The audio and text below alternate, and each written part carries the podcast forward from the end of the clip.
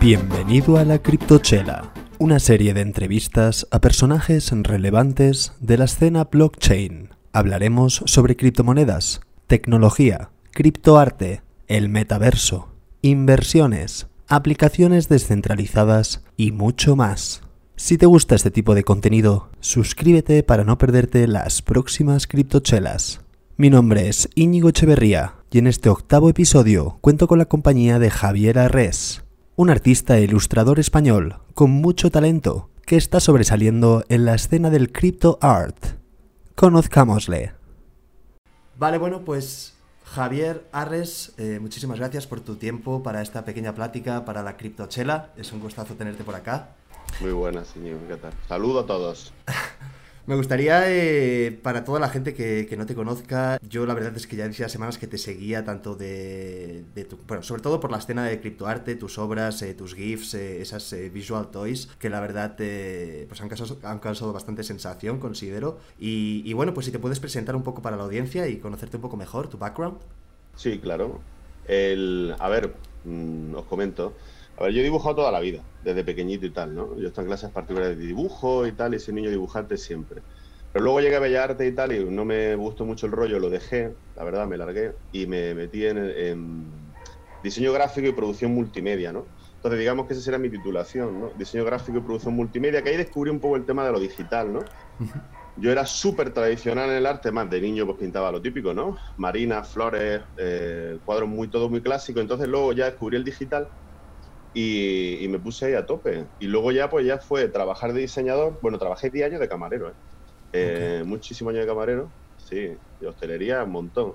Y luego, pues ya conseguí trabajo de diseñador, trabajé de diseñador y siempre estuve dibujando, ¿no? Siempre conseguí algún cuento infantil, algún proyecto, alguna revista, así. Luego ya conseguí entrar en una, en una agencia de ilustración que fue eh, Yozu, que fue la primera, una norteamericana, que conseguí pues, proyectos muy guay, como el New York Times, gente así, ¿no? La NFL también consigue algo por ahí, cositas en Estados Unidos.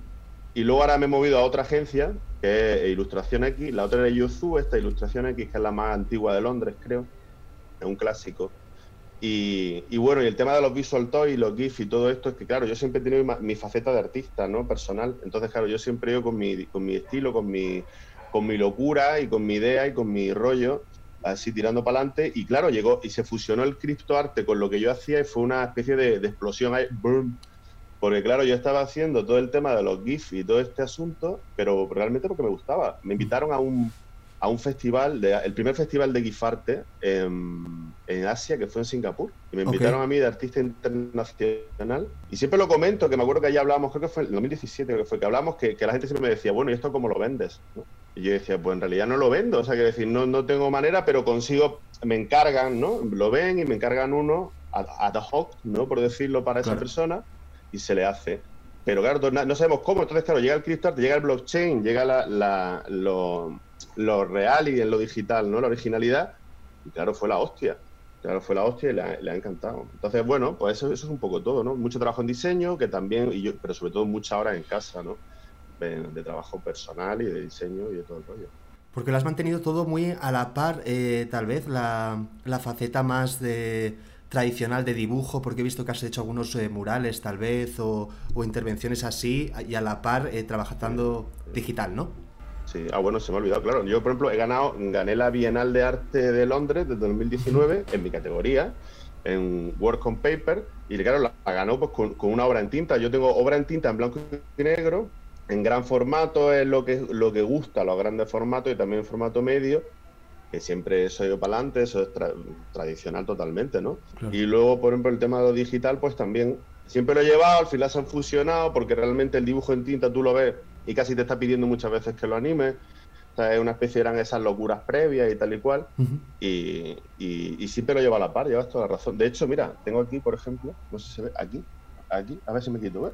Esto de aquí es un cuadro gigante Fuck. de tinta.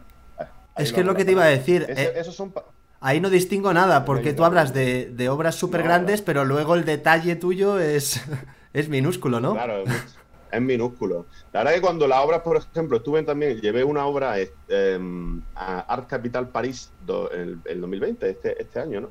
Estuve en la feria en París y llevé otro cuadro que estuvo allí. Y la verdad que cuando tú lo ves en directo, la gente lo ve en directo, pues realmente se disfruta un montón. Es, difícil. O sea, en mis cuadros en tinta, en los medianos en digital sí lucen, ¿no? Lucen bastante, pero los grandes no lucen como lucen en la realidad.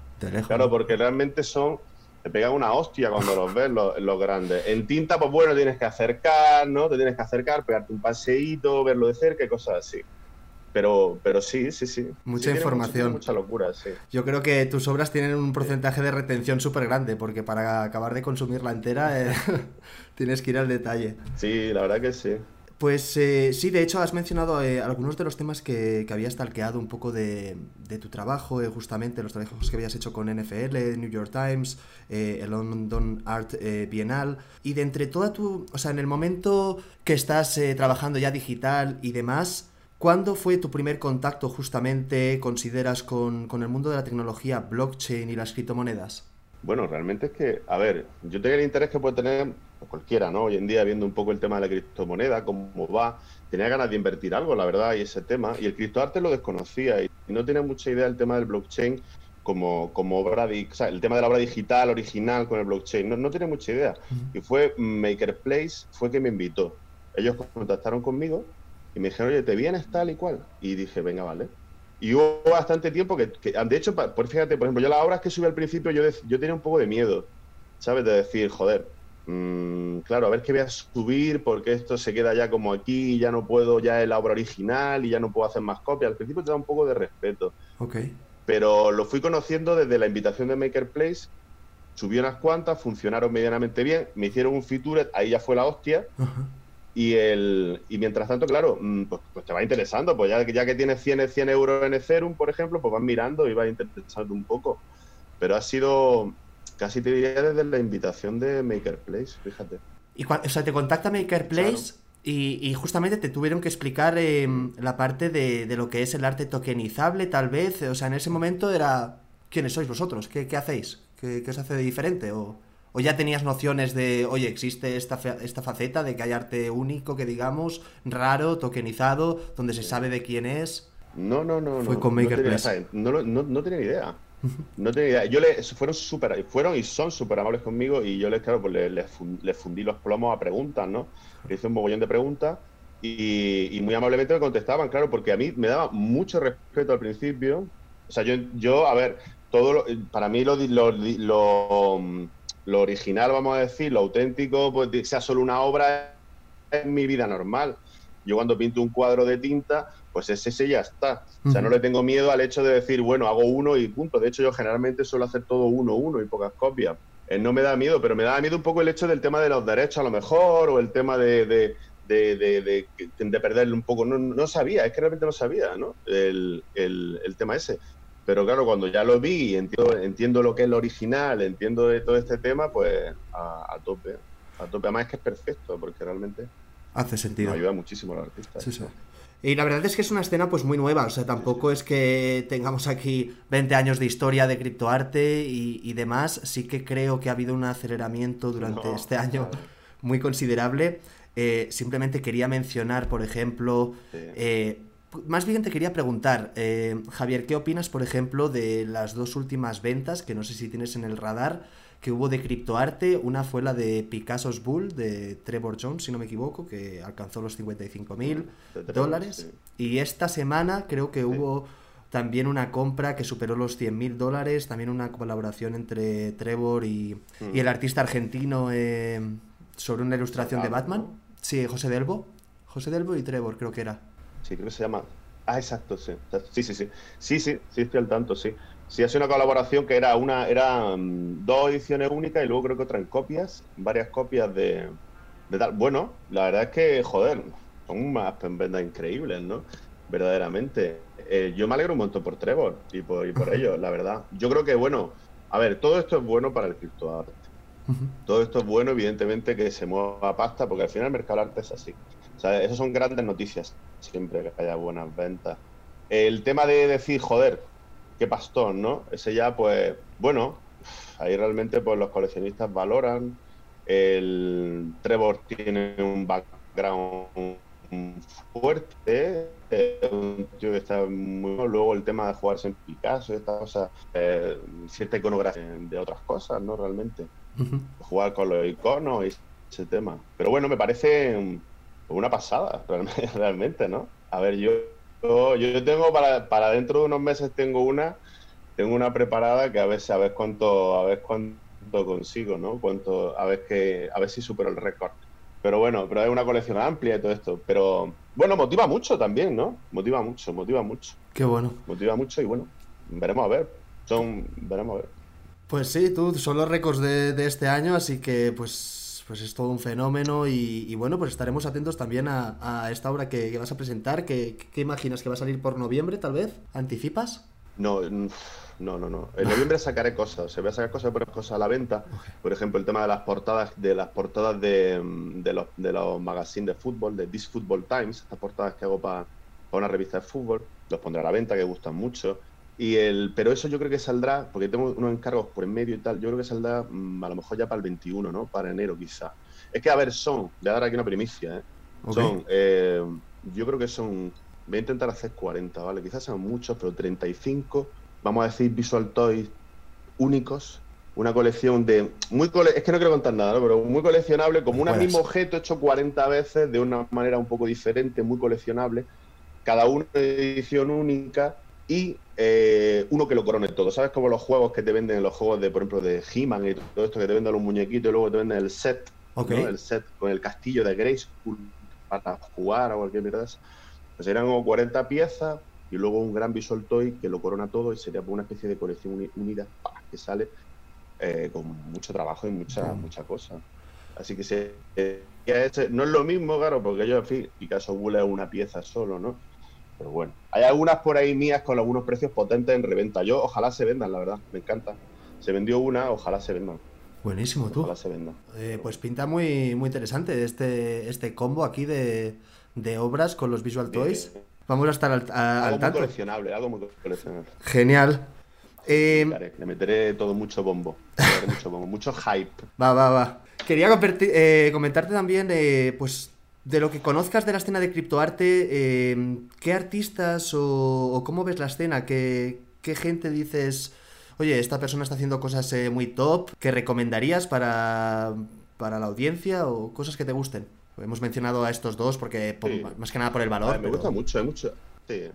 Sí, sí, son muy interesantes, muy, muy buenos los dos. También el, dibujante que tiene también, como tiene ese background de DC, ¿sabes? Que te amerita como dibujante de, Claro, eso da mucho, ¿no?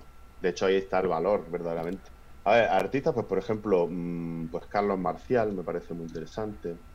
Eh, hay uno que se llama Joy. Tengo aquí Twitter, lo voy a buscar. Joy que es así como amarillo, que hace muchas cosas muy, muy locas.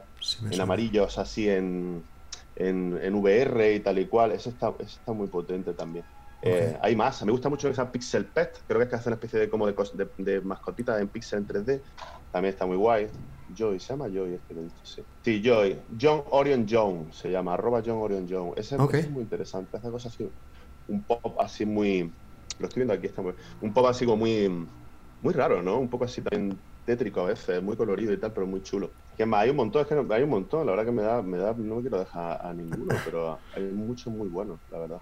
Bueno, has mencionado varios, la verdad. Eh, y si no, también, de hecho te quería preguntar. Boy, Frenetic Boy también. Ok, Frenetic mm. Boy. También te quería consultar sobre la escena fuera de la cripto, eh, porque al final pues eh, es mucho más amplio y ya te digo, es muy, es muy virgen, muy verde toda esta escena más tokenizable. Pero, ¿dónde encontrarías tus inspiraciones o referencias más bien que impactan a tu carrera y a tu trabajo? Bien, a ver, mm, a mí, a ver, mi artista favorito, casi uno de mis favoritos, eh, es Goya, ¿no? Realmente a lo mejor tú no, no ves mucho de Goya en mi obra, realmente, ¿no? Pero, pero es mi favorito. A mí me... A mí, mi, mi, inspiración a lo mejor viene mucho por el tema de los videojuegos, a lo mejor. Videojuego mucho del cine de ciencia ficción, el cine de fantasía. Yo crecí en los 90, ¿sabes? Realmente toda esta locura de aquello, pues yo me lo comí de pleno, ¿no? Todo el tema de los videojuegos desde el principio. Yo, por ejemplo, hay dos videojuegos que yo considero fundamentales en mi obra, que son eh, Roller Coaster Tycoon de la, de la saga de los sí. eso de construir, es construir parques de atracciones. ese, juego, por ejemplo, yo me he dejado la vida ahí. y el otro es eh, Sim City, el de hacer las ciudades, ¿no? claro, cualquier juego que sea de tipo construcción y administración a mí me vuelve loco y, sinceramente los tengo los tengo prohibidos porque mm, si me pongo a jugar al Sim City ahora mismo abandono el criptoarte y lo abandono todo y me dejo la vida ahí. Y, eh, por ejemplo, esos videojuegos son muy importantes. luego también el Cyberpunk me gusta, es un poco coger un poco de gusto. También la, estética pop me, gusta mucho.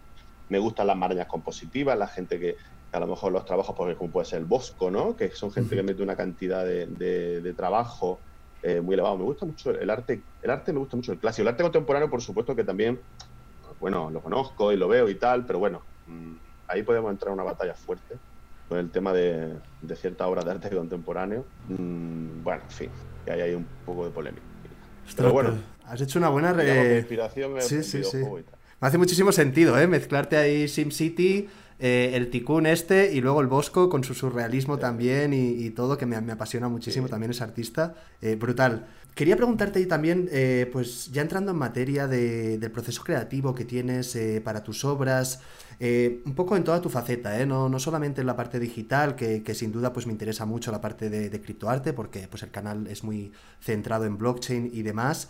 Sin duda, al final quiero entender cómo trabaja Javier Arres. ¿Tienes una idea? ¿Cómo la trabajas? ¿Siempre empiezas en papel? ¿Tienes un estudio? me gustaría entender un poco de ahí lo que puedas contar y, y creas relevante. Bien, Sí, a ver, yo lo hago un poco, llevo muchos, muchos, muchos años, ¿no? Ya muchos años en, lo mío y muchos años que también te curten, como ilustrador profesional, te curten el tema de los plazos, ¿vale?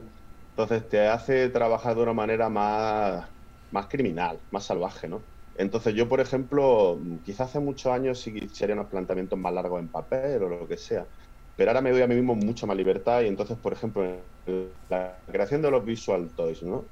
Mm, si, si, me, si hago pienso una temática, o si, mira, por ejemplo, voy a, hacer un futuro seguro, voy a hacer uno porque me flipa, voy a hacer uno de sobre skate, o a lo mejor una serie sobre skate, sobre skater a lo mejor, o, eh, o no, y haré una de surf, que también me gusta mucho, ¿no? Por ejemplo. Me quedo con la de skate, ¿no? Voy a hacer una de skateboard, vale. Entonces yo pienso y pienso una animación principal, protagonista, ¿no?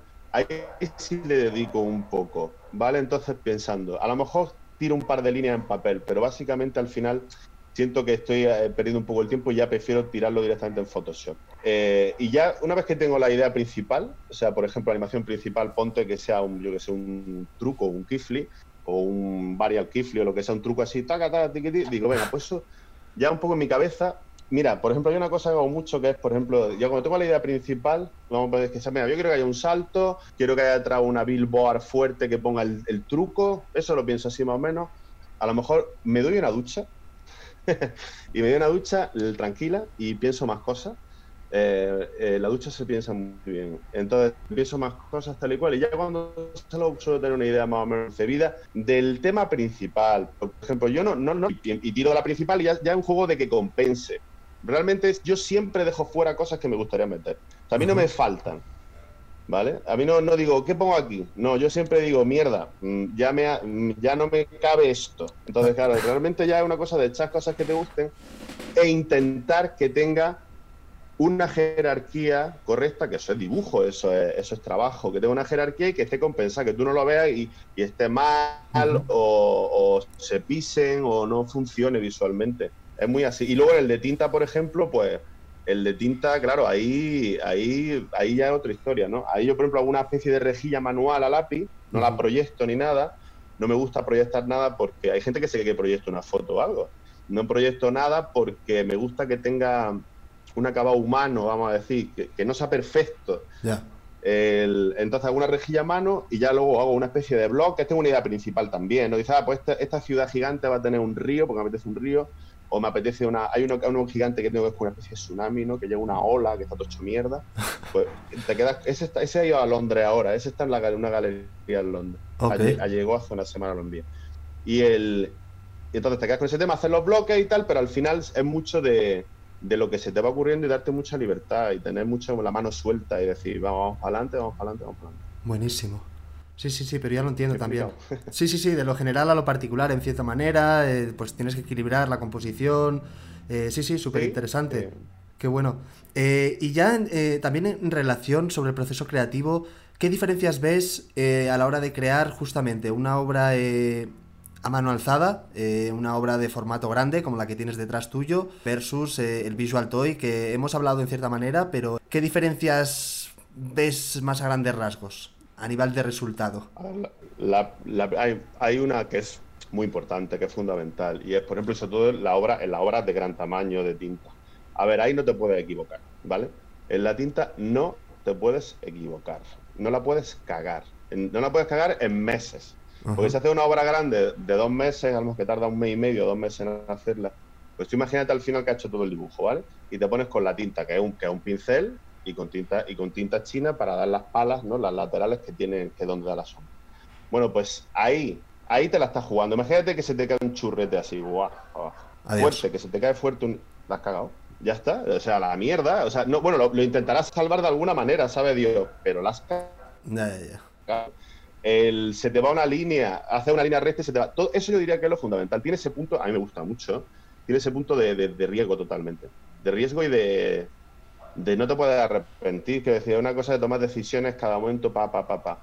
El visual toy y lo digital, pues, pues, pues desde, que puedes mover, decir, mira, ahora no está centrada, no está centrado el tal, lo coge y lo mueve. Claro. Ya está. En tinta no puede. En tinta no puede. Y no tienes. Eh, yo creo que eso es lo, fundamental. ¿No tienes, eh, o sea, híbrido en el sentido de que trabajas eh, desde el papel y luego lo transfieres a lo digital o siempre son procesos diferentes? Cuando trabajas en obra digital, cada cosa lo suyo. Son diferentes. Vale. Sí. Sí. O sea, mis bocetos, así, por ejemplo, si que tengo muchas veces, tengo, tengo, el proceso, ¿no? Pues claro, tengo los, los, dibujos digitales, yo voy salvando diferentes archivos muchas veces, pues me, pues salvo mucho, me asusto mucho, me de perder todo eso y volver a hacerlo, ¿no? Entonces, mm, tú ves el proceso y realmente el, proceso es desde cero en digital, claro. Desde cero en digital cuando es digital, claro. Y bueno, lo, por ejemplo, en el tema a lo mejor de, de, la, de la tinta, si a lo mejor, por ejemplo, en mi obra también hay mucha arquitectura, ¿no? Me gusta muchísimo la arquitectura.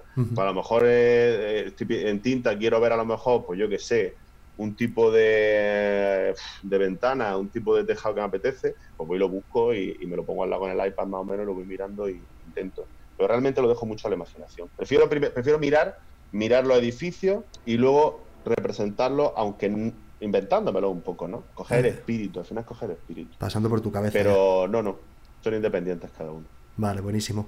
Em, va, volviendo al tema de criptoarte, ¿tienes exclusividad con Maker's Place? Es decir, ahora mismo solo estás en Maker's Place, eh, ¿estás obligado a estar ahí solamente o está, tienes pensado expandirte en otras plataformas? No, no, no. Me lo, han, me lo han preguntado bastante, incluso algunos comentarios. No, no tengo exclusividad con Maker Place. Soy una persona leal, pero no, te, no tengo exclusividad. Y la verdad es que es algo que pasa, que realmente, el, a ver, mi obra eh, em, se tratan de hacer, ¿vale? Tiene, tiene, tiene labor, es laboriosa, ¿no? Entonces, realmente hay otros, otros artistas que hacen una producción que tiene una producción más amplia que les permite a lo mejor estar nutriendo pues tres sitios, ponte, o dos sitios, o, lo que sea. Yo em, estoy muy contento con Maker Place, pero sí, sí tengo intención por, por, por, por, por abrirme a otros clientes, a otros coleccionistas, a otra gente que seguro que no llego solo a Maker Place, pues sí tengo intención de, irme, de, de, en dos, ¿no? O por lo menos. El tema es, por ejemplo, esa colección que te he dicho de 40 piezas y más otra grande, seguramente, bueno, seguramente, seguro, voy a intentar hacerla de, entrada fuerte en una página. Hablaré con ellos, pues porque sea, estoy pensando en super rare. Lo consultaré con gente, porque tampoco no sé, super rare, rarible, tal. Otra gente me dice, oye, vete a OpenSea que creo que OpenSea es que te, que te la abres tú, porque yo realmente ya me dicen, tú realmente no necesitas tampoco que te hagan mucha promoción, ¿sabes? Mm, también hay gente que me recomienda. Me dice, vete a OpenSea y tal, porque al, fin, al final MakerPlace y estas páginas se quedan un pequeño tanto por ciento. Ya. No sé si OpenSea, creo, creo que no sé si queda OpenSea, creo que no. OpenSea no sé si se lleva algo, eh, pero sí, podrías tener tu tienda. abierto, ¿no? Sí. Claro, exacto. Entonces, por ejemplo, entonces mm, la respuesta es sí, no, no, tengo exclusividad y sí, en un futuro eh, apareceré por otra. Va que va. No sé eh, cuál es. No sé si has analizado, si conocías la plataforma también, porque me parece a mí fascinante. La escena del criptoarte me parece algo como muy, muy único, la verdad. Eh, la parte de Async, de que es como una empresa en la que justamente trabajan eh, distintos artistas, eh, colaboran juntos para hacer obras eh, en la que cada artista trabaja una capa. Y al final ellos hacen una obra, venden las capas y una obra maestra, que es como la parte de atrás, como el canvas. Y entonces cada, cap cada capa es eh, configurable en cierta manera. Ponle que una capa son los ojos de un retrato y esos ojos los puedes cambiar a verde o azul y entonces si tú eres el dueño de esa capa, al final tienes ese poder de cambio. Me explico como dueño de, la obra, pero al final la obra completa son todas las capas. Bueno, es una locura y, se le puede meter código. Es curioso. Yo de hecho lo, conocí a través de, de Mr. Monk, que fue el primer criptoartista que entrevisté y y varios artistas aquí de Latinoamérica están trabajando también allá ya. Y creo que deberías echarle un ojo. Pues, pues sí, se lo, me, lo, apunto.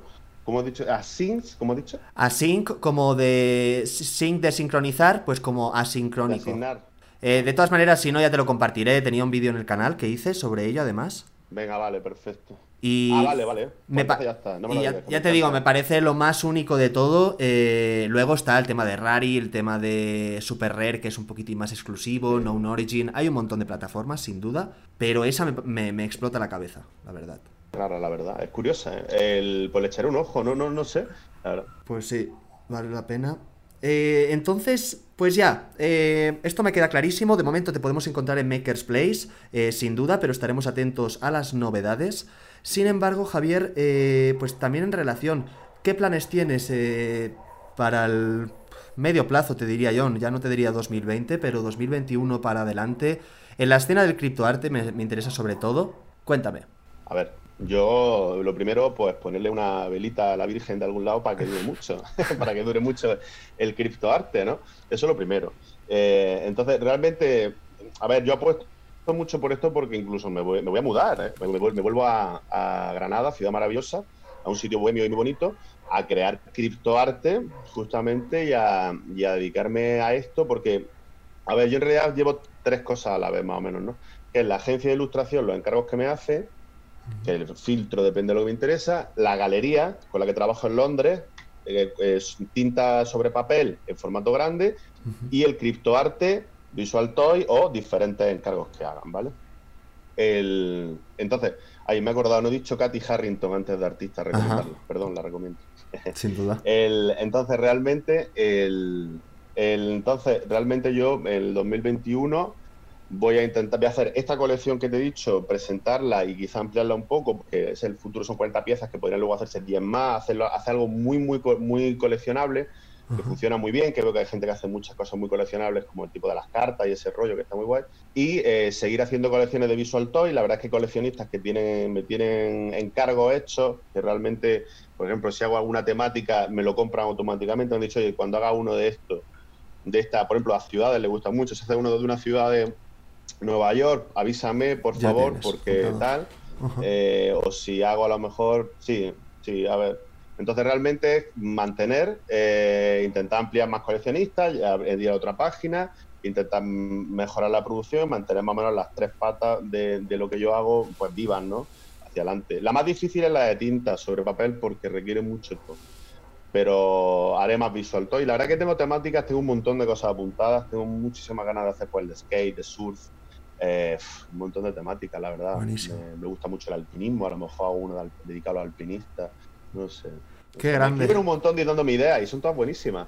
Por ejemplo, no, no, me ha dado tiempo a hacer uno de Halloween, por ejemplo, que se vende seguro. Hago uno de Halloween muy spooky, muy con muchas cosas. Por ejemplo, me lo dijeron, dije, pero es que no tengo tiempo, pero lo haré a un futuro.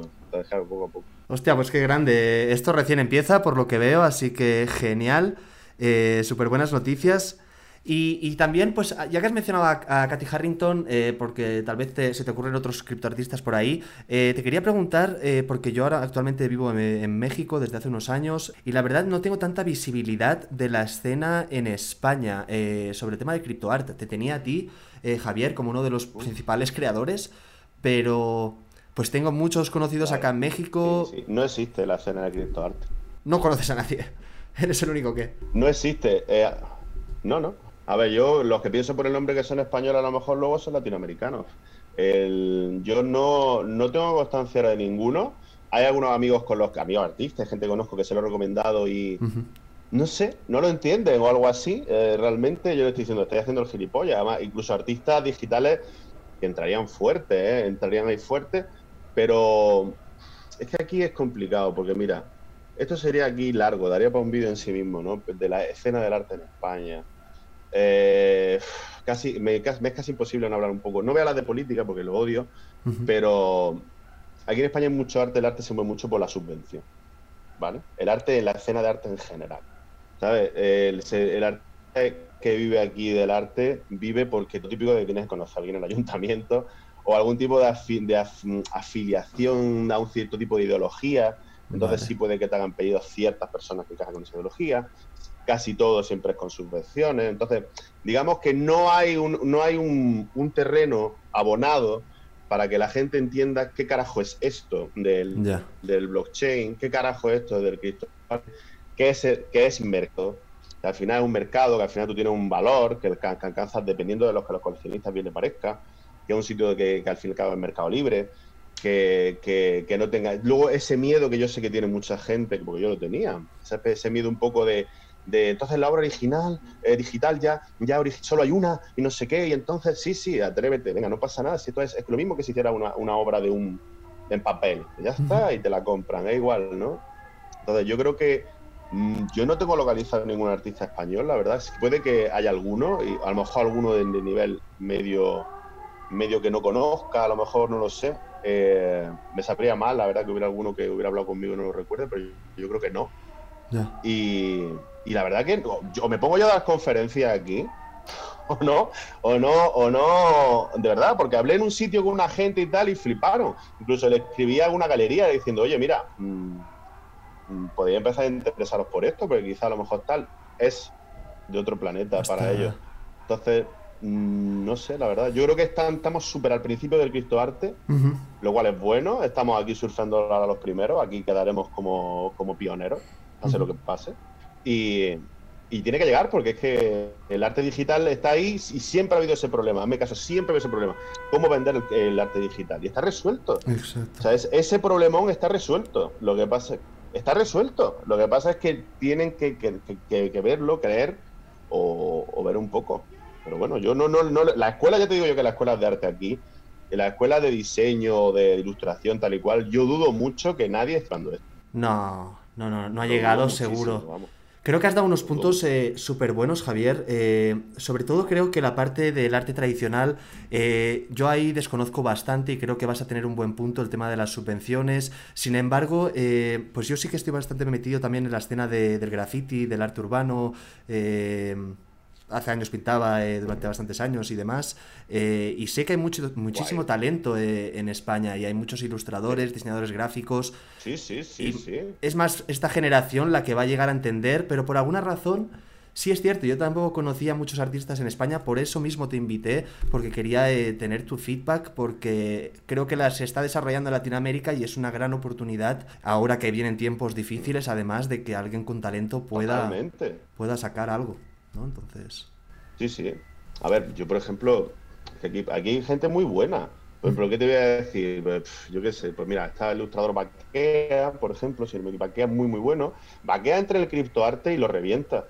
Y lo revienta, lo revienta porque tiene algo súper vendible, que yo sé que es súper vendible lo que hace, ¿sabes? Algo que, que, enamora y el tío tiene un tiene una base fuerte, ¿sabes? Vende, vende, vamos, está totalmente consolidado, vamos a decir, como artista.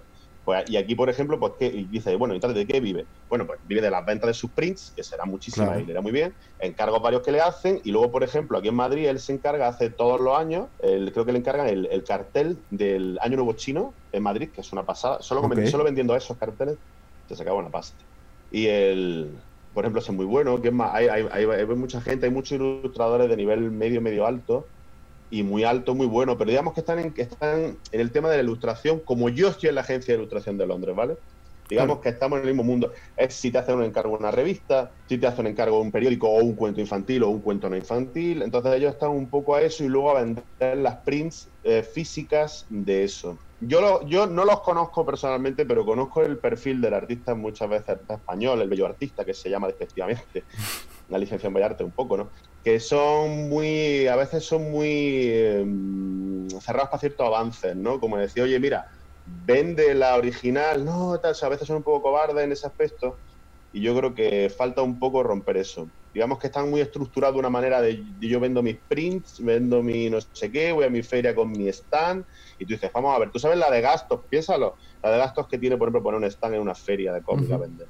¿Sabes? Te cuesta el stand, te cuesta no sé qué, te cuesta las prints. Tío, vende la original, vende una o véndela por copia. Sí. no sé. Ay, mira, hay, un, hay uno que sí es medio. Ahora está guardando medio uno, creo que es de Barcelona, en Maker Place. Te voy a decir el nombre. Pero pregúntame lo que quieras, voy a buscar el nombre seguro. Vale. Es que ese sí creo que sigue español, creo. Vamos a buscarlo porque lo que te iba a decir. La hace, hace una ilustración muy. Sí, sí, tenemos que ser embajadores, Javier, nosotros de, del criptoarte en España porque tenemos que traer talento. Pues sí. Yo también lo sé que lo hay y puedo traer algunos eh, amigos muy talentosos y es el momento. Hay muchísimos además, eh, digamos, pendientes. Ay, ¿cómo lo busco? No me acuerdo. Ah, el hay muchos que no están en criptoarte, pero como entren va a ser la, va a ser la hostia. Sí, por eso digo, o sea, a ver, yo simplemente algún referente simplemente de arte urbano, por ejemplo, como Ariz, que es un chico de Barcelona, que pinta unos, unos murales gigantescos. Ariz con Y. Espérate, ese sé quién es. Pero ese, eh, pero ese es está hiper consagrado a nivel. Claro, es, que, claro, por ejemplo. Es una bestia. Por ejemplo, es una bestia. Este está. Este, este entre lo hace mierda todo. Pero hay muchos, o, el clásico, el pez se va a la mierda. Pues, sí, sé quién dice. El niño de las pinturas, que es granadino también, que hace también su graffiti. Pero este, por ejemplo, Aris, es brutal. ¿Ves, por ejemplo, este tío? Es que, a ver, evidentemente se nota que le gusta el arte físico, ¿no? Le gusta, le gusta estar en la calle. Pero se hace sus prints. Bueno. Claro, es eso lo que te digo. Están ahí, están ahí. Hace sus prints y dices, coño, pues por, joder, hazte un par de ellos. O sea, tampoco es que tengas que vender. Hazte una colección y entra aquí. Yo creo que arrasaría, ¿eh? Ahí no sé dónde está. ¿eh? Ah, bueno, luego lo, ponemos, lo pongo, le pongo un comentario, lo que sea. Sí, sí, sí, dale. Ya le contactaremos, si no, de todas maneras, porque además es un paisano de Barcelona, así que ni modo. Va, genial. Eh, va, pues quiero pasar de, tema, eh, Javier. Eh, te quería preguntar. porque tú, tú mexicano, mexicano nada. Yo soy de Barcelona, medio vasco también y ya medio chilango también. O sea, ya no, ya no lloro con el picante, así que es todo. Ah, ya estás, ya estás bautizado, ya estás bautizado allí. Muy bien. Te quería ya eh, cambiar un poco de tema para irme un toque más eh, offline. Eh, no sé si. Bueno, offline, off topic más bien. No sé si conoces algunas plataformas de mundos virtuales que, he tratado en el canal, como son Decentraland, CryptoVoxels, Somnium Space. Son mundos virtuales, plataformas en las que puedes comprar tierras, en las que puedes crear contenido en tres dimensiones, como si fuera una ciudad, y en el que mundos como CryptoVoxels están súper centrados en la escena del criptoarte, los coleccionables, muchos artistas tienen galerías ahí. Yo personalmente tengo una galería en todos los mundos, de hecho, y estoy alejando a algunos compañeros que están exponiendo ahí. Cuéntame, ¿sabes algo de, las, de esa escena o qué? Sí, sí, a ver, el, yo en, hay una galería en Decentraland de, de ay, no me quiero equivocar, Bloque Eureka, bueno, en fin. Sí, Bloque Eureka puede ser. ah. Natural Warp se llama.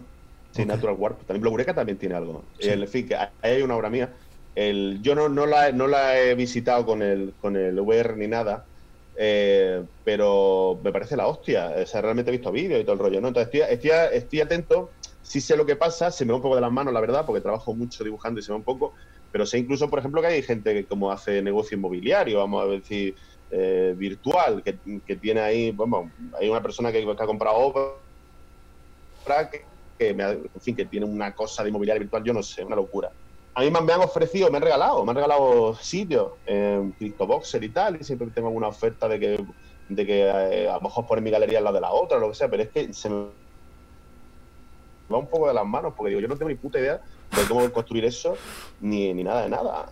pero, pero me parece increíble, o sea, realmente entiendo la locura y las posibilidades que tiene. Eh, y que va a ir a más. No sé si ganará una, no sé si será un, un metaverso de esto, será el triunfador, Imagino que sí.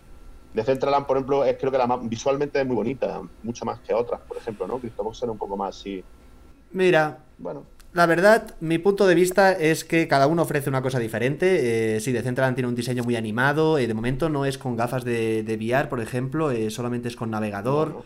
Eh, pero van a sacarlo, van a sacar la versión de mobile. CryptoBoxes tiene móvil, tiene desde navegador. Somnium Space es solo VR con las gafas. Cada uno tiene su estilo. Al final el concepto de metaverso es un poco el que hayan varios mundos y se puedan interoperar entre ellos, que al final puedas visitar a uno y saltar al otro y, demás. Obviamente yo creo que uno pues puede triunfar más que otro y alguno puede morir en el intento, pero bueno, al final son plataformas algunas centralizadas, otras no. Es bastante complejo, también está muy verde la industria esta, eh, si ves estos mundos pues están por, por crear, hay poco contenido. Eh, pero, pero creo que es súper eh, súper interesante, la verdad, yo sí que estoy metido.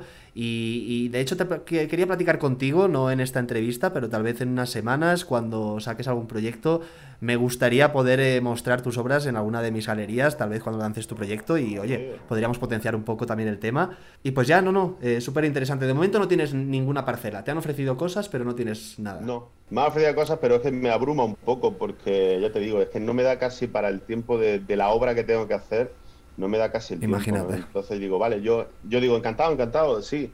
Yo por mí encantado, pero mm, claro, no me puedo llevar nada de trabajo. Bueno, mm, sí, ahora me he acordado, claro que por ejemplo yo tengo mm, el Museo de Criptoarte, ¿no? De, de, Pablo y tal, ¿no? De esta gente, el MOCA, el gran museo, que es la gran marca y es lo importante, ese gran museo importante, ellos, por ejemplo, me van a dedicar una sala, una sala que sí, digamos, que me llevé a diseñar. Pero claro, una cosa, ellos tienen un arquitecto, que además arquitecto de la vida real también, un arquitecto que, una arquitecta eh, que, eh, que, claro, lo va a hacer. Entonces, claro, una cosa yo es que yo me tiro ahí cuatro líneas y digo, oye, pues me gustaría que fuera así asado y tal, que bueno, que no me da trabajo demasiado, pues sí, pero yo meterme sería una locura. Incluso es que hay ropa, ¿no? La gente diseña ropa, güey. Sí, sí, sí. O sea, de Central es complejo, ¿eh? De Centraland tienes que programar, tienes que diseñar en 3D. CryptoVoxels es más de construir tipo Minecraft, pero necesitas tiempo. O sea, yo al final he tenido que dedicar un domingo a decir, no tengo nada que hacer, pues me dedico unas horas con mi música, ¿sabes? Pero... Sí, que yo no quiero hacer tampoco una cosa que diga, joder, si yo hago una sala me la quiero currar, ¿sabes? Me quiero currar algo que yo sé que me va... Además, fíjate, te hemos hablado del de que jugaba los juegos de Ticon y todo esto de construcción. Entonces, claro, realmente a mí me fliparía. Pero es que sé que se va a ir la vida, sé que al final me voy a dedicar a hacer un arco jival allí de la hostia, de ¿sabes?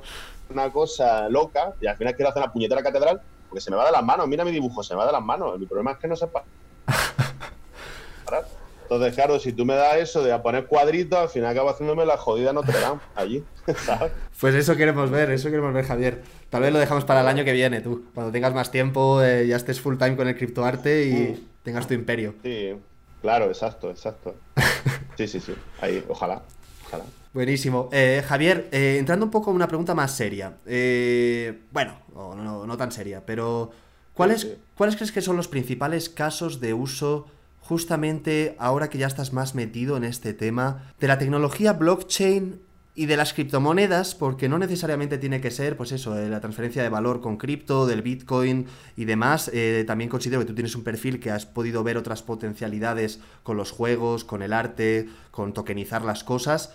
Entonces, para ti, ¿dónde ves más eh, un caso inmediato que digas, ostras, es, evidente que esto ha venido para quedarse, ¿no? A ver, mm, yo creo que en realidad lo que, en mi opinión, mi profana, o sea, mi humilde opinión, creo que lo que nos dice que realmente ha venido para quedarse, más que lo que la criptomoneda está haciendo, es lo que está haciendo la no criptomoneda.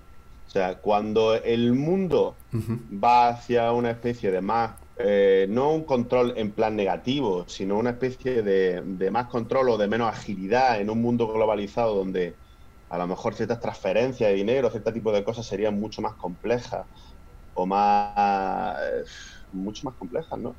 Yo creo que en realidad eh, eh, su gran ventaja es, a ver, si yo tuviera que vender una obra a lo mejor mm, a Japón, otra a Singapur, otra no sé qué, eh, joder, imagínate, ¿no? El tema de los, los, impuestos, el tema de impuestos, el tema legal, el tema no sé qué, tema, hay mucha complejidad. Entonces yo creo que la agilidad de la moneda más su versatilidad eh, y que justamente a muchos se nos ocurran la, posibilidad de que se pueda aplicar en muchos sitios, es justamente su gran ventaja. Eh, el tema del arte, del arte digital, pues fíjate, ¿no? O sea, realmente es una, una barbaridad, una brutalidad. Mm, es fácil de entender. Dentro es complejo, digamos que sería más fácil de entender, más fácil de acceder a lo que sería la bolsa tradicional o algo así, ¿no? Mm, dentro de que soy un profano totalmente en este tema de, economía y tal, pero se te ocurre, pues, por ejemplo, pues yo qué sé, de, pues, propias monedas de propios casinos, eh, para el tema del gambling sería, ahí hay, muchísimo, ¿no?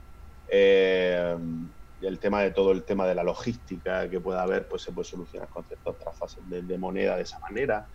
No sé, la verdad que habría gente muy, muy pepino que diría cosas mucho más pero yo lo que quiero decir es que si tu imaginación mm, y tu cualquiera se le ocurren, a cualquiera se le ocurren dos ideas sobre esto, es que el campo es, gigante, realmente.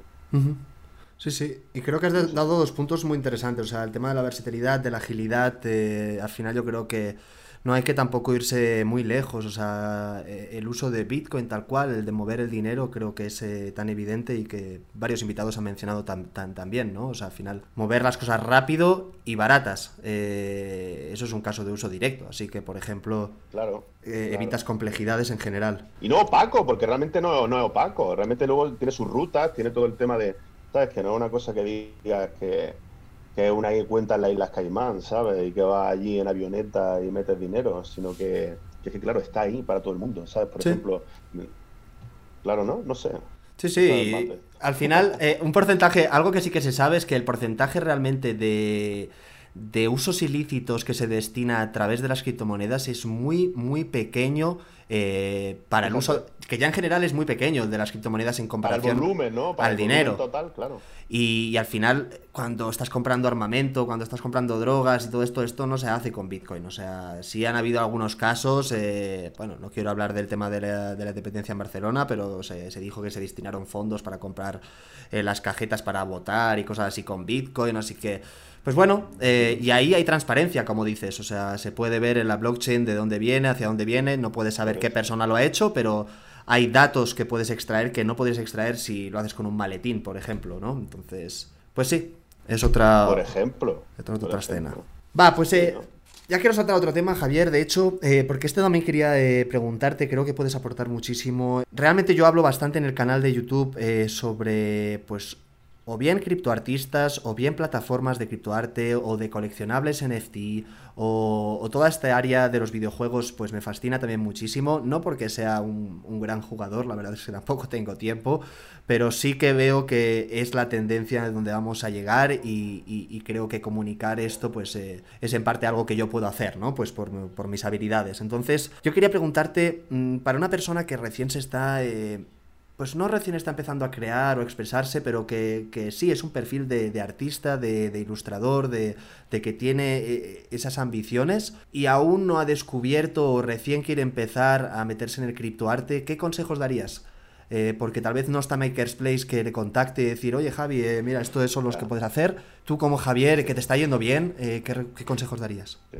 O sea, a un artista que quiere entrar en el criptoarte, ¿no? A ver, pues lo primero, a ver, mira, la clave de que yo, por ejemplo, lo mío ha funcionado tan bien como le ha funcionado a Trevor, por ejemplo, o a otros, es que son arte y estilos ya desarrollados. O sea, son cosas que ya eran, estaban, estaban sólidas, sólidamente hechas antes de que de llegar a esto.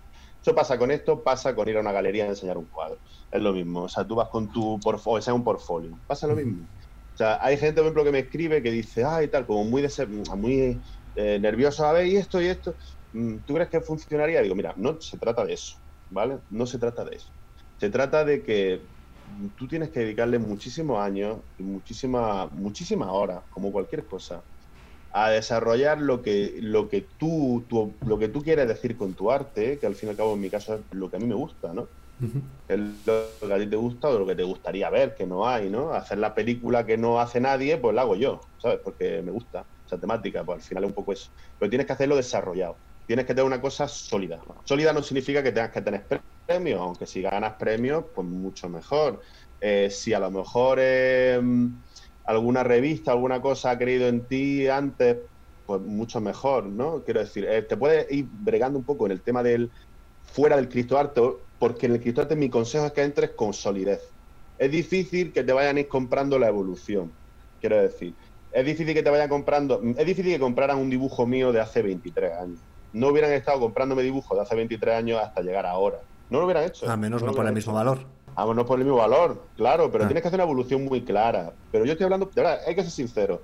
El mercado, lo bueno que tiene es que es sincero en ese aspecto. Y es que le gustan los productos finales, eh, aunque no tiene por qué ser complejos, pero sí finales, eh, que sea que, correspondan a que tu obra sea reconocible, que sea un estilo que tú has desarrollado y que, más o menos lo mantenga. Yo creo que si te das cuenta, todos los, artistas que funcionan en criptoarte son artistas que, que, son sólidos, o sea, su obra no está en desarrollo, sigue en desarrollo, pero son obras que ya estaban construidas, su opinión o su forma o lo que quería expresar con ello. Mm, por ejemplo, yo qué sé, pues de Katy Harrington tú ves y tiene un estilo, eh, le gustan unas cosas, eh, un tipo de mujeres, un tipo de tal.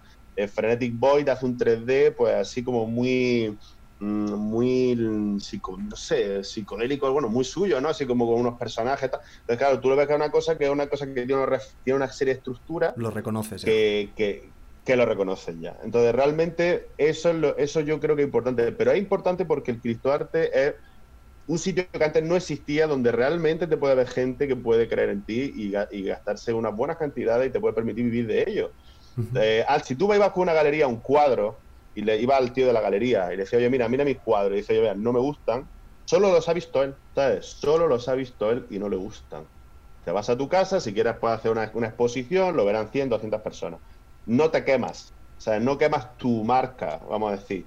Igual que si tú te, tú te pones en CryptoArt, entras, empiezas a hacer cosas, pa, pa, pa, pa, eh, ahí hay una posibilidad de, quemarte importante. Fíjate que mi consejo sería incluso que si alguien no tiene su destino desarrollado, se invente un nombre, se ponga otra cosa, se haga un Bansi o lo que sea, se suba para ir desarrollando y si hace falta luego cambie o salga ya con el arte, con el arte definitivo. Pero yo creo que es eso lo que se valora desarrollarse a uno mismo, ¿no? Al final. Claro, no tenés prisa. A ver, ahora está el y dices, vale, ay, este está ganando, ay, cómo vende, cómo vende. Pero bueno, a ver, yo llevaba 25 años o, mm, antes sin vender nada aquí. ¿Vale? Lo vendía donde, eh, quiero decir, no, incluso yo no he tenido prisa, no tenía prisa en vender, o sea, no tenía prisa en enseñarlo muchas cosas. A lo mejor hay cosas que yo no pongo aquí, que son desarrollos previos, que a lo mejor es casi un visual toy, pero no me gusta, pero no tengo ningún problema, lo desecho. Pero eh, es llegar a dar un producto del que tú te convencido final. Mucha gente me pregunta a mí y dice, ¿pero para qué me preguntas? ¿Sabes? Yo no le pregunto a nadie. O sea, digo, si no estás escuchando, claro, vamos a ver, si tú no estás convencido, sigue trabajando. Joder, ¿sabes? El que hizo el diseño del Lamborghini, no le... decir, lo tenía claro. Sí, sí, sí, sí. sí coincido, un poco. Coincido contigo. A mí, un amigo mío eh, que pintaba en su día y tal, me dijo eh, una frase que se me quedó, me dijo, tú no pintes para los demás. O sea, a ti te da igual si le gusta a los demás o no. Lo importante es que te guste a ti y, que trabajes para lo que estás haciendo tú. Y creo que eso tiene que ser un poco el foco, creo que, es muy valioso lo que dices Javier, porque al final también la gente es en plan, hostia, 55 mil dólares, voy a hacer eh, cualquier cosa, lo subo y, y, no, no lo he vendido. Es un error totalmente, es un error. Totalmente. Primero, no lo has vendido. Ah, no lo he vendido. Creo que no lo has vendido. Evidentemente. Claro que no lo has vendido porque, eh, porque no es así. incluso aunque sea un punto rojo o un cuadro rojo, es decir, esa gente tiene un desarrollo, tiene un background detrás que se lo han currado y no, el arte es, de verdad, el arte no puede tener prisa. O sea, no es una cuestión de, de joder, esto, esto viene, pues ¿sabes por qué viene toda esta mierda? Viene toda esta mierda por el tema de los de reality, toda esta basurita, de que de, de que triunfa así, ¡pum! de golpe, ¿no? Es como, se han dado la vuelta a los tres jueces o cómo funciona esa mierda y ya está, y todo el mundo se alegra. No, esto no, el arte no es así. Es una cosa de un desarrollo muy, muy, no es a la gente puede decir, joder, tú has entrado y has... No, yo no he entrado y he triunfado así. Yo llevaba muchísimos años haciendo algo que no podía ni venderlo. O sea, ¿cómo de imbécil tienes que ser para ponerte a hacer una cosa artística que te requiere muchas horas que no lo puedes vender? ¿Por qué? Porque me gusta, como has dicho tú, porque yo digo, me flipa esta cosa, yo me flipa que se mueva, que haga esto, me, encanta y luego, y ya veremos qué pasa, pues quién sabe algún día, pues aquí estamos. Al final se nota, cuando haces algo con tu pasión que te gusta y demás, pues al final y que has estado 20 años haciéndolo, pues... Sí, claro, es que esta gente está como nerviosa, como, ay, ¿por qué no vendo? Eh, eh, dice, bueno, ¿te quieres por, por qué lo haces? Yo no lo hago por el dinero. Si yo te lo he dicho, sí que no lo podía vender. Yo lo hago porque en realidad es lo que me gusta muchísimo y antes pues ganaba bien y ahora pues mucho mejor. O, lo que, una cosa no quita que, tenemos que vivir de algo. Eh, tenemos que comer y demás, pero te entiendo totalmente. Eso es como pensarse que Messi se dedica al fútbol por el dinero. ¿sabes? Que de pequeño dijera, yo es para hacerme rico. ¿Qué gilipollez esa? Claro que no. Se hace rico por circunstancias, pero lo hace porque le gusta jugar al fútbol, más que ninguna otra cosa. Ya está. Brutal, brutal, Javier. Pues eh, nada más añadir ahí, eh, chapó. Eh, te quería preguntar también eh, que se me había escapado. ¿Has hecho alguna colaboración eh, por la parte de criptoarte con algún otro artista o algo así? Sí, sí, he, hecho, he hecho dos, dos. He hecho una con Katy Harrington, que fue... A veces está muy chulo ese trabajo. La verdad que yo me quedé súper contento y creo que ella también es una especie de máquina recreativa, una especie de cripto Mortal Kombat, vamos a decir. Ah, creo que ya sé cuál es. Mortal que se vendió, lo compró, que tiene una, máquina con unas garritas que se ve así como una, ella hizo, ella hizo el, juego dentro y yo hice lo de fuera, yo lo animé y todo y nos quedó una cosa muy chula y se, vendió muy bien. Creo que por 15 un cuando estaba bien arriba eh, a, a, Digitable, a Digitable creo que es. El Pum, también se llama. Y el Big y el y ahora he hecho una pequeña colaboración con con Yatin Patti, que no es un artista tan conocido, porque estoy intentando pasar parte de mi obra al 3D, ¿vale? Entonces va obra tinta y la otra voy a intentar hacer colaboraciones con artistas 3D para llevarla al 3D. Lo que pasa es que, bueno, se vendió ayer uno, creo que se vendió, pues, pues fueron por, por 1.500 dólares, creo que se vendió, el que no está mal, pero bueno, eh, el próximo vez, a ver si sube más y le metemos más cositas, más detalles. Y, el, y este, bueno, pues una primera colaboración en 3D que será mucha más. He abierto una sección en mi tienda en Makerplace que habla de eso, de que van a haber colaboraciones en 3D y vamos a intentar hacer cosas en 3D también. Pero le doy prioridad a los Visual Toy y tal, porque como te digo, no tengo, no tengo tiempo. Entonces me mantengo en lo que, lo que hago normalmente. Ya, ya. Había visto dos justamente de los dos últimos diseños que eran en 3D, eh, pero eran estáticos, si no mal recuerdo, pero igual me equivoco. Hay, ¿eh? hay una imagen ah. estática y uno, eh, uno da vuelta que, que solamente gira y tal, y es, uno hecho en tinta en 3D. Cuando haga los Visual Toys, que en realidad no quiero hacer, es que claro, no me, no me gusta hacer lo que ya está hecho en tinta o en Visual Toys, no quiero hacerlo en 3D, porque prefiero que sea algo original, porque mm, los coleccionistas Amazon, ellos son, mira, otro consejo para la gente, ¿no? Que, a ver, mira, lo más valorable es una edición 1-1. Yo copias tengo muy pocas y, hombre, algo hay que tener de copias, pero lo más valorable es 1-1. Y esa, esa cosa que hace mucha gente, que hace a lo mejor, de decir, vale, yo tengo esta imagen, 1-1, le cambio el fondo del color, le toco un poco y hago otra y le hago 1-1. No, eso no lo hagáis nunca. O sea, eso es súper cutre. O sea, el hecho de como decir, cojo la... Claro, yo lo podía hacer, cojo un Visual Toy y le cambio los colores en, After Effects, le meto unos filtros y ya, ya es con otros colores. Yo, no, no, porque no estás respetando al coleccionista. O sea, tú intenta ser lo más exclusivo que puedas. Lo más que puedas de ser exclusivo, porque eso al final es lo que más valor. O sea, si yo ahora cojo un Visual Toy que se gastó, Manta, por ejemplo, Manta compra mucha obra mía también, o en FT Partner también compra, pues Manta que le gusta mucho mi obra, Manta XR creo que. El Manta compra, por ejemplo, un, el Visual Toy de Marinalandia, ¿no? que era uno, uno unos acuarios y tal, que funcionó muy bien, que gustó mucho. Pues si yo ahora ese lo hago en 3D, está muy guay, pero le quito un poco de originalidad al, al, otro. Es mejor que haga, o siempre que pueda hacer algo nuevo, es mucho mejor hacer algo nuevo. Ni siquiera una reversión de la versión. No, no, hazte algo nuevo. Es más trabajo, pero por eso es la exclusividad y el lujo, porque tiene más trabajo. No, no, es un buen punto tú. Genial, Javier. Eh, estas eran casi todas las preguntas que tenía de, más grandes. Creo que has dado unos insights brutales eh, para gente más creativa que tenemos eh, en el canal y demás. Quería finiquitar un poco la plática con el top 5 que hago, que son como 5 preguntitas muy rápidas en el que no quiero que pienses y, que me digas el qué.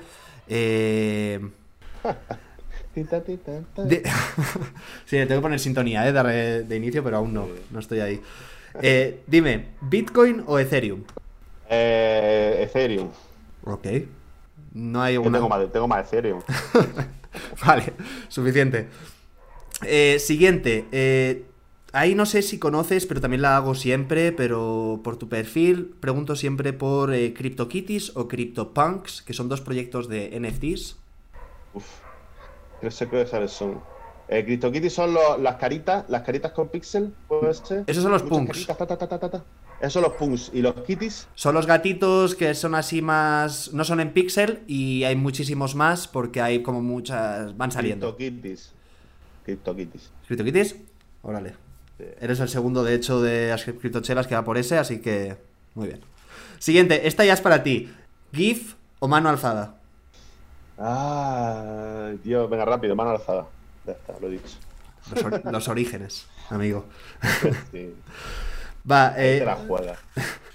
Quería preguntarte mm, una recomendación, Javier, eh, ya sea de un libro que hayas leído que te haya interesado, una película que hayas dicho me ha explotado la cabeza, ya sea documental, ya sea contenido, Oh. algo.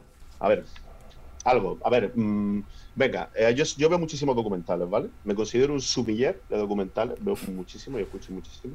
Porque siempre estoy trabajando, y claro, lo suelo poner al lado. Escuchas. Suelen ser siempre que. Claro, lo escucho y lo voy echando un ojo. Pero por eso siempre. se- La putada es que siempre tienen que ser doblados en español, porque en inglés, aunque he puesto algunos, realmente te fulmina la mente. A ver, yo recomendaría uno de cine que se llama. Eh, te voy a buscar decir el nombre correcto, ¿vale? La loca historia de Canon Films. Ok. Ahí lo dejo. La loca, déjame recomendar dos, porfa. La loca historia de Canon Films, a ver, te voy a decir correcto.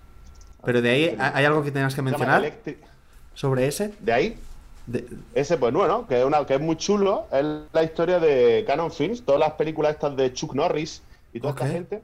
Mira, voy a comentar algo de ese documental. Mira, Electric Buga- se llama Electric Boogaloo, The Wild Untold Story of Canon Films. Si pone la loca historia de Canon Films, te sale. Va. Mira, ese que tenemos que aprender de ese documental, por poner ya que me has dicho. Mira, es un buen ejemplo de, de lo que hace la ilusión y lo que hace la ilusión y la y el riesgo en la creatividad y no tener filtro y decir, vamos para adelante con esta película y con esta que nos da igual, por encima de lo que, por ejemplo, hay hoy en día, ¿no? Que hay una especie de como de jaula creativa en la cual dice nadie cogería y haría la, la, la locura que hacía esta gente con Norris, que ahora, a mí ¿no? no es que me...